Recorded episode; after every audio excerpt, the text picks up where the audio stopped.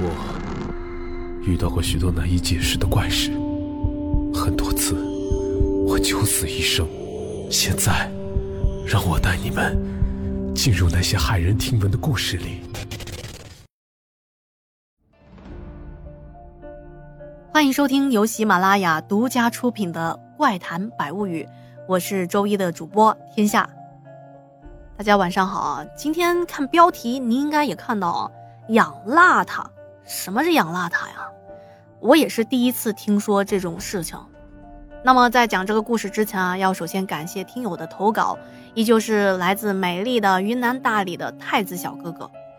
接下来要说的就是跟养邋遢有关的故事了。太子说，这件事情发生在他上初中的时候，这算起来大概是在二零一八年左右的事情。他有一个好朋友叫大金，他说。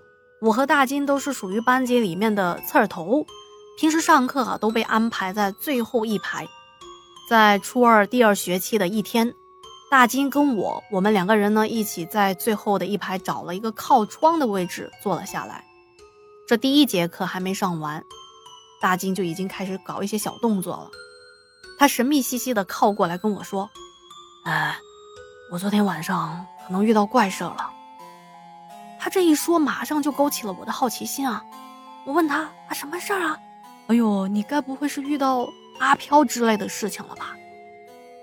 大金一边打哈欠，啊，我也不知道，搞得我昨天晚上都没有睡好。哎，包括我现在想起来也是有点害怕呀。哎呦，这看来是有不少的故事。我最讨厌被人吊胃口了，我怎么可能放过他呢？我拧了一下他的胳膊，我说：“你说不说？你要不说，我可就不客气了呀！”哦，对对对对，疼疼疼疼疼！大大哥饶命！我马上告诉你。按照大金的说法，昨天放学以后，我们上完了晚自习，已经快九点二十分了。等他吃完饭，又看了一会儿电视之后，那都是晚上的十二点了。这个时间已经不早，他就回到房间准备睡觉。不过，大金睡觉前有一个大家都有的习惯，那就是必须要玩一会儿手机。但是作为家长呢，肯定是不希望他睡觉还玩手机啊，所以呢，就经常过来抓包。每一次趁他在悄悄玩手机的时候，猛地一开门，嘿，抓个正着，接着就把他大骂一顿，并且没收手机。所谓道高一尺，魔高一丈。大金在和父母的多次的斗智斗勇中，已经总结出了一点心得，那就是每次回到房间以后，第一时间就把这个门锁先给锁上，这样外面要是有人突然要进来，他就得先拧开门锁。大金呢，也可以趁着这个时间把手机给藏起来。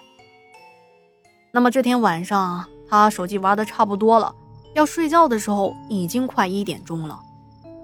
可就在他睡得半梦半醒的时候，大金就突然听到外面院子的铁门上传来那种哐啷哐啷的推门声，声音特别的响，一下子就把他给吵醒了。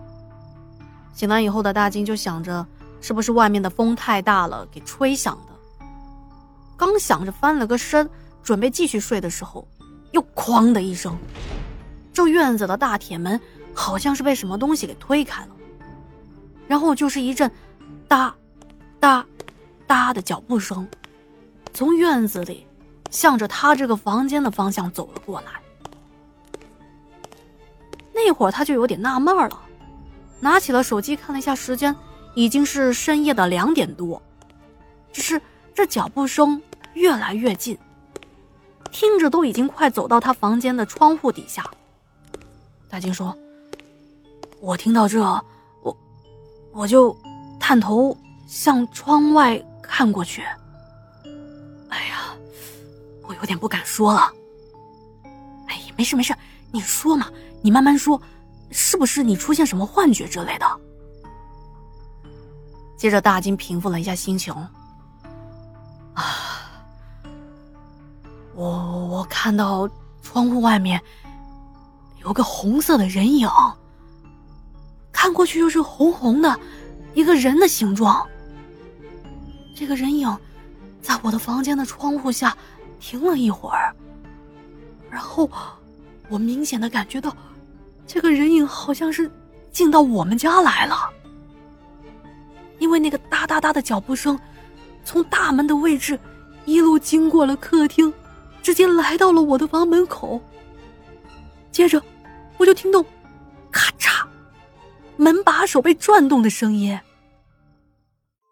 我当时害怕的，我感觉整整个心跳都要从嗓子眼里跳出来了。要不是外面的门锁上了，估计那玩意儿直接开门就进来了呢。然后那个门锁转动的声音，大概持续了有两三分钟吧。我猜可能是因为锁门了，所以那个东西打不开，进不来。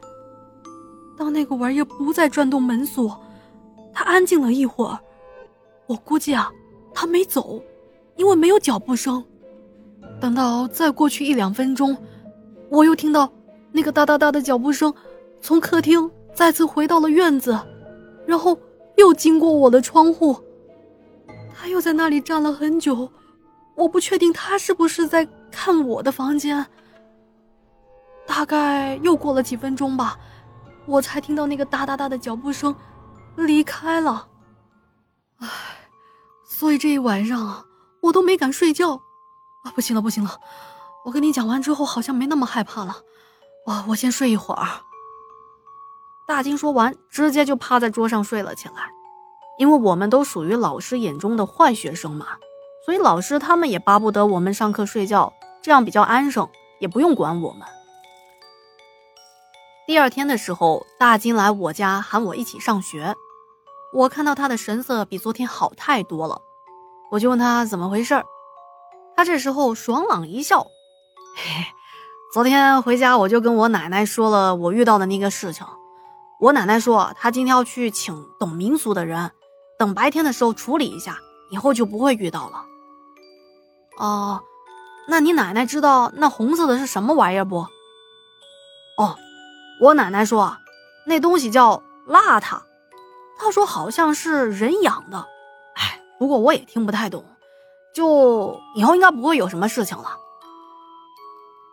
大金说这些事情，把我听得云里雾里的。直到长大了才知道，我们那边说的这种所谓的养邋遢，其实就跟养小鬼类似，是一种很邪门的东西。邋遢这玩意儿可以变成很多种东西，像什么蛇呀、老鼠啊、昆虫之类的，甚至还可以变成鬼火。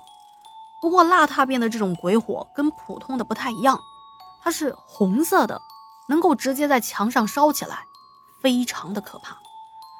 那我为什么会知道邋遢还有这种本事呢？这就不得不提到另外一件事情了。我有个朋友叫二运，在我上六年级的时候，他上五年级，呃，跟我玩的还比较可以。他家离学校有点远，所以他是住校的。每周都是等到周五的时候才回的家。有一天，大金就跟我说：“哎，你知不知道，就在前两天，二运他们家房子着火了。”我听他那么一说，觉得非常的惊讶。什么？二运他们家房子怎么烧起来的呀？大金说：“嗯，我也不知道，听说事发突然，莫名其妙就烧起来了。”听他们村的人说，好像就是邋遢造成的。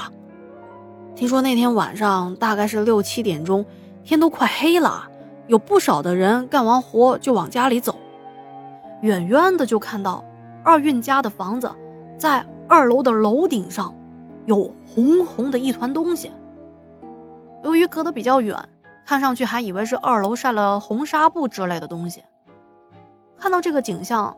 那些人们就不以为意，可是，当这些人继续的往前走了不一会儿，就看到二运家的房子居然烧了起来，特别的突然，而且火势旺盛，发展迅猛，根本就来不及扑灭，啊，水泥墙啊，瓷砖上就跟撒了汽油似的，烧得很旺很旺。二运家那房子是新盖的，他们家里怎么伤心那就不用说了。后来还是我们当地的政府给他们家捐了点钱，他家才重新盖了个房子，才能生活下去。后来我们几个人就说起这个事儿，说二运还是运气比较好的，因为他住学校，算是躲过了一劫。然后我们就在猜，有可能是养邋遢干的，因为我们村就有一家传说是养了一只，啊，说什么养这个东西可以带来好运，但我觉得是很邪门的，这跟养鬼有什么区别呢？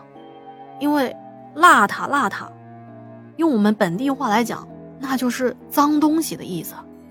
真不知道他家养这玩意儿，安的是什么心啊？